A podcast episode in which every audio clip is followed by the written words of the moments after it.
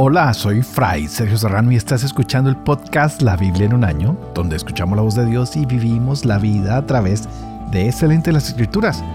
El podcast de la Biblia en un año es presentado por Ascension. Usando la cronología de la Biblia de Great Adventure, edición en español, leeremos desde el Génesis hasta el Apocalipsis, descubriendo cómo se desarrolla la historia de la salvación y cómo encajamos en esa historia hoy. Con estos capítulos del Génesis veremos hoy a Jacob, quien hace votos solemnes, tiene una ocasión especial, hace votos a Dios, empieza a observarlos y Jacob empieza a crecer como un hombre en la fe, confía mucho en Dios, sabe que Dios está con él, que lo mantendrá y que su vida pues depende de eso, de que Dios lo mantenga.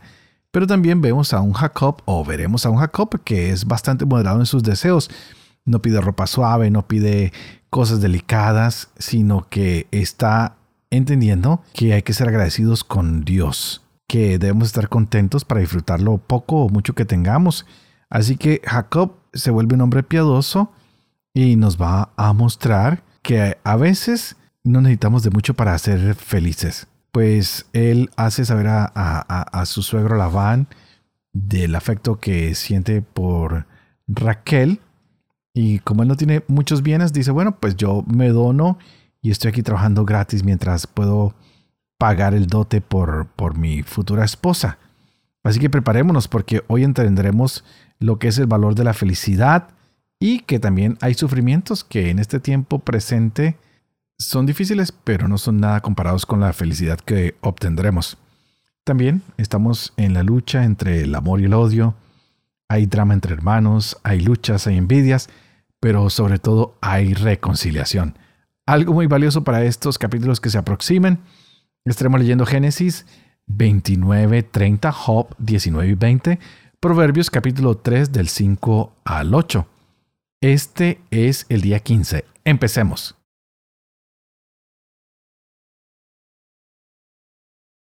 Génesis capítulo 29. Jacob se puso en marcha hacia el país de los orientales. De pronto divisó un pozo en el campo y allí mismo tres rebaños de ovejas descansando junto a él, pues de aquel pozo se abrevaban los rebaños. Sobre la boca del pozo había una gran piedra. Allí se reunían todos los rebaños. Se revolvía la piedra de encima de la boca del pozo. Abrevaban las ovejas y después colocaban la piedra en su sitio sobre la boca del pozo. Jacob les dijo a los pastores, Hermanos, ¿De dónde son? Dijeron ellos, somos de Harán. ¿Conocen a Labán, hijo de Nahor? Lo conocemos. ¿Se encuentra bien? Muy bien. Precisamente ahí llega Raquel, su hija, con las ovejas. Dijo él, todavía es muy de día, no es hora de recoger el ganado. Abreven las ovejas y vayan a apacentarlas. Contestaron, no podemos hasta que se reúnan todos los rebaños y se retire la piedra de la boca del pozo. Entonces abrevaremos las ovejas. Aún estaba él hablando con ellos cuando llegó Raquel con las ovejas de su padre, pues era pastora.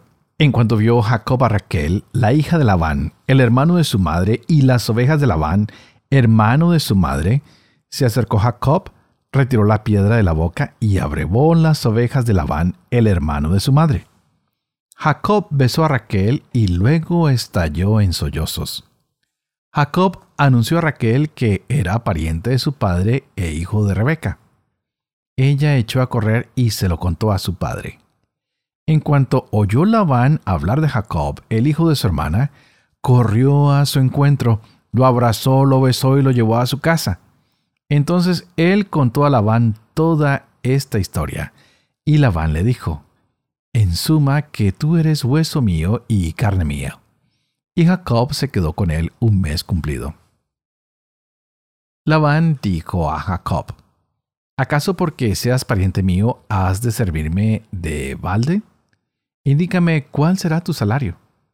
Ahora bien, Labán tenía dos hijas, la mayor llamada Lía y la pequeña Raquel. Los ojos de Lía eran tiernos Raquel, en cambio, era de bella presencia y de buen ver. Jacob estaba enamorado de Raquel.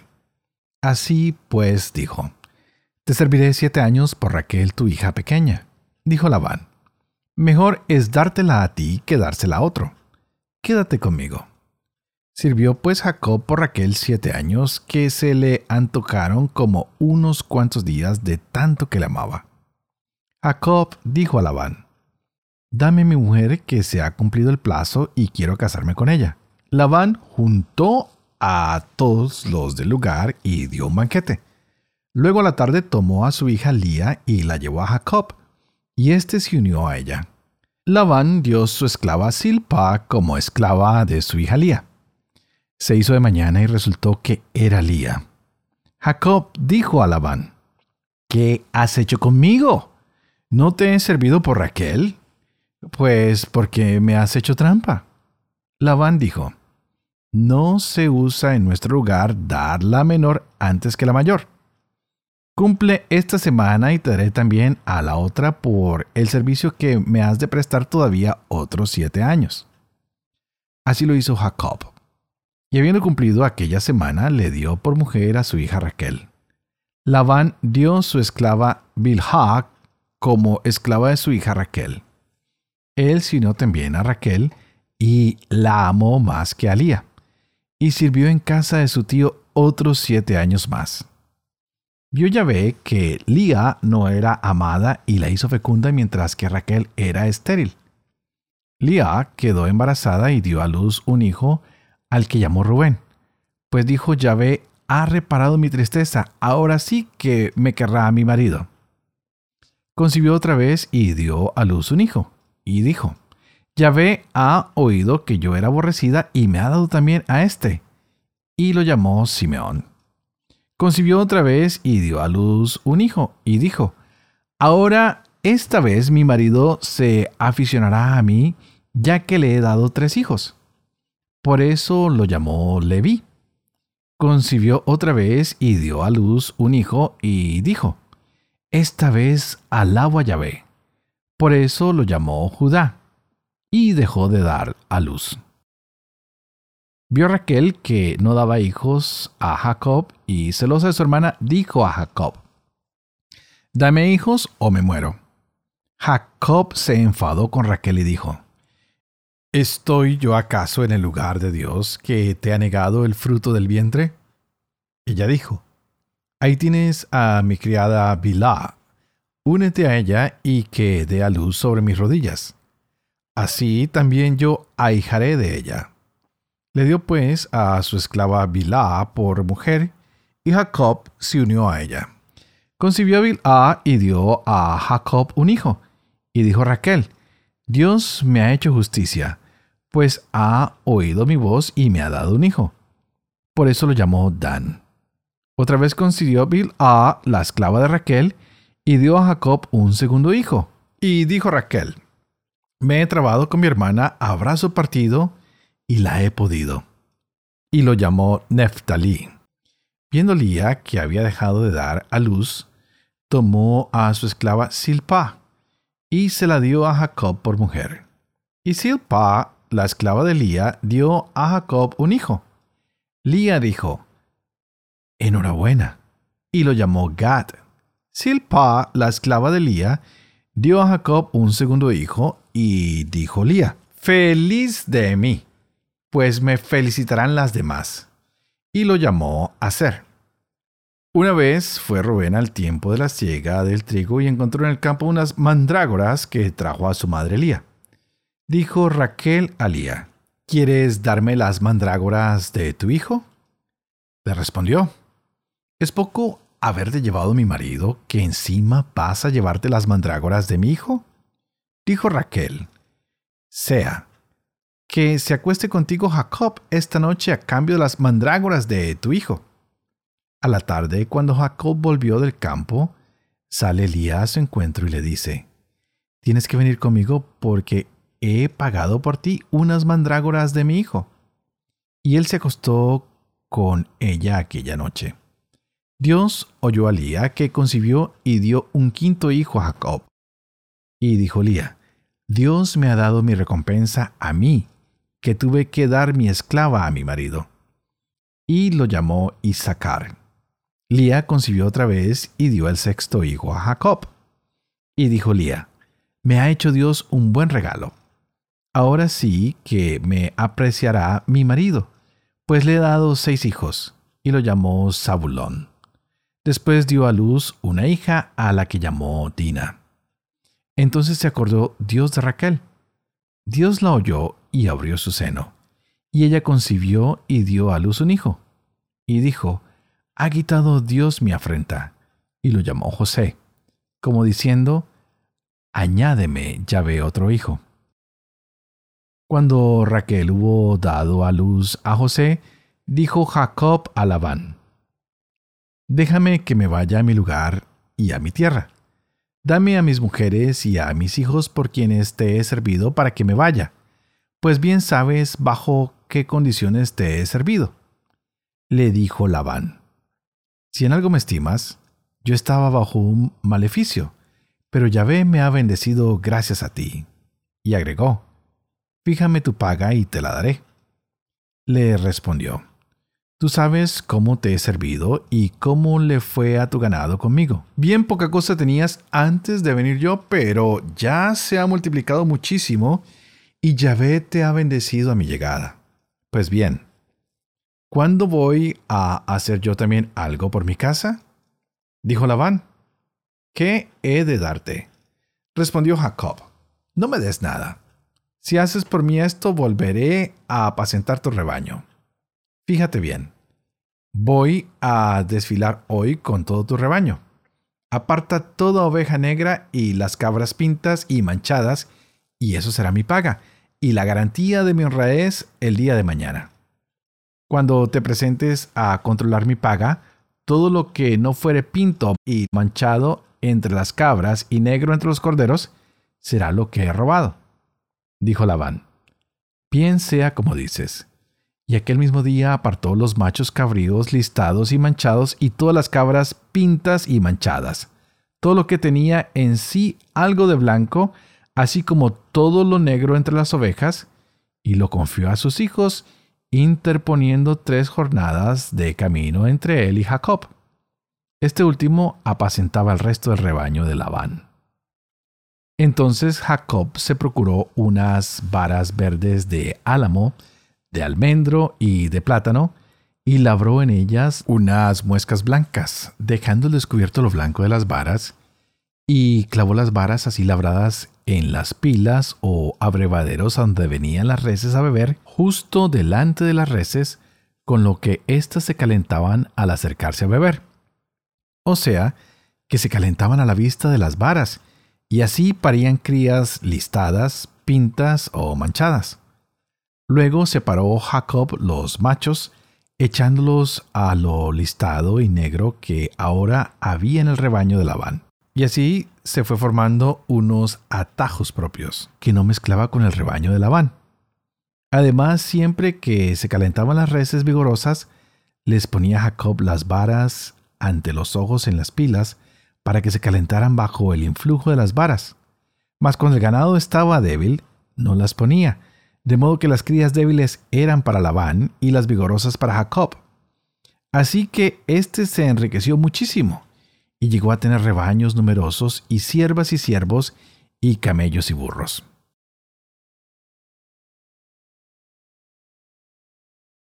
Job capítulo 19 ¿Hasta cuándo me van a atormentar aplastándome con tanta palabra? Ya me han insultado diez veces, sin pudor me han ultrajado.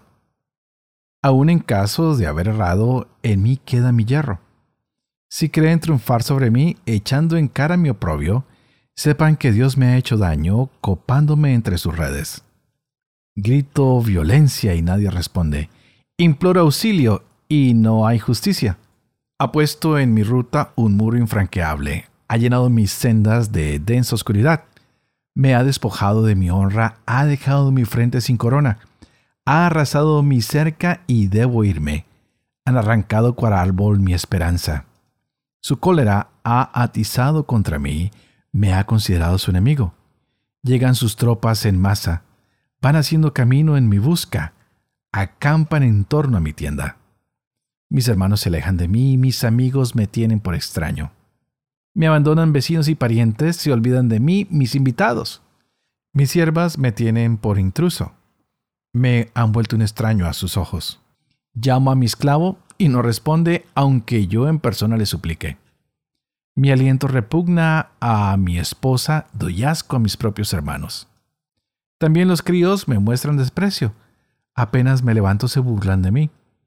Todos mis íntimos me aborrecen, mis amigos se vuelven contra mí, mis huesos se pegan a la carne y a la piel. He escapado con la piel entre los dientes. Piedad, piedad, amigos, que la mano de Dios me ha herido. ¿Por qué me persiguen ustedes como Dios y no se hartan de mi carne? Ojalá se escribieran mis palabras. Ojalá se grabaran en bronce con cincel de hierro y plomo, impresas para siempre en la roca. Yo sé que vive mi defensor, que se alzará el último sobre el polvo, que después que me dejen sin piel, ya sin carne veré a Dios. Sí, seré yo quien lo veré. Mis ojos lo verán que no un extraño. Se consume mi vigor en mi interior. Cuando dicen ustedes, ¿cómo acosarlo?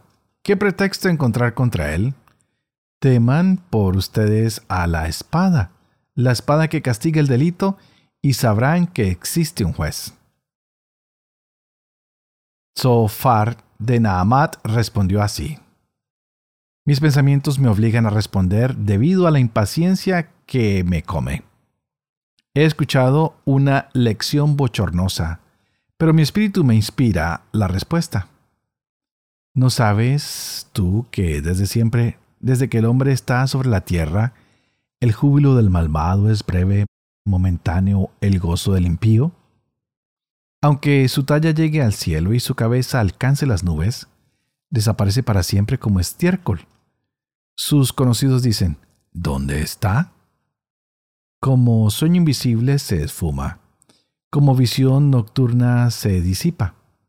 El ojo que lo veía ya no lo verá, su morada no lo contemplará indemnizarán sus hijos a los pobres, sus manos restituirán su riqueza. Sus huesos repletos de energía yacerán con él en el polvo. ¿Le sabía dulce la maldad?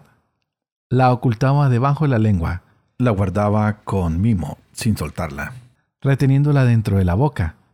Pero ese manjar se corrompe en sus entrañas, se transforma en su interior en veneno de víboras vomitará las riquezas devoradas, pues Dios se las saca del vientre. Chupaba veneno de víboras, lo matará la lengua del áspid. Ya no gozará de arroyos de aceite, de ríos de miel y requesón. Devolverá sus ganancias sin probarlas, sin saborear el fruto de sus negocios. Por destruir las chozas de los pobres, robar casas en vez de construirlas, por no saber calmar su apetito, sus tesoros no lo salvarán. Como nadie escapaba a su voracidad, su prosperidad no aguantará. Su propia abundancia lo acosará. La mano de la miseria lo alcanzará. Dios le enviará el ardor de su cólera como lluvia de flechas en su carne. Si se salva del arma de hierro, lo atraviesan con arco de bronce. Una flecha asoma por su espalda una punta bruñida por el hígado. Los terrores se abaten sobre él. Le reservan tinieblas ocultas. Lo devora un fuego no atizado que consume los restos de su tienda. El cielo desvela su culpa. La tierra se alza contra él. Un diluvio arruina su casa, los torrentes del día de la ira. Esta es la suerte que Dios depara al malvado. Esta es la herencia que destina a su persona.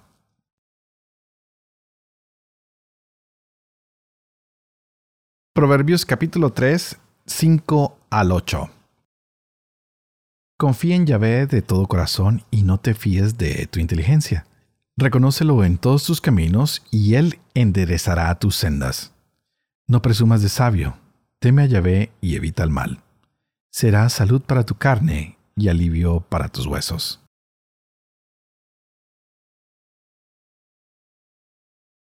Padre de amor y misericordia, Tú que haces elocuente la lengua de los niños, educa también la mía, e infunde en mis labios la gracia de tu bendición, que es Padre, Hijo y Espíritu Santo, Y tú que estás escuchando este podcast, pide al Espíritu Santo que abra tu mente y la mía, que abra tu corazón y el mío, para que podamos gozar de esta palabra de Dios que se nos regala hoy para nuestras vidas.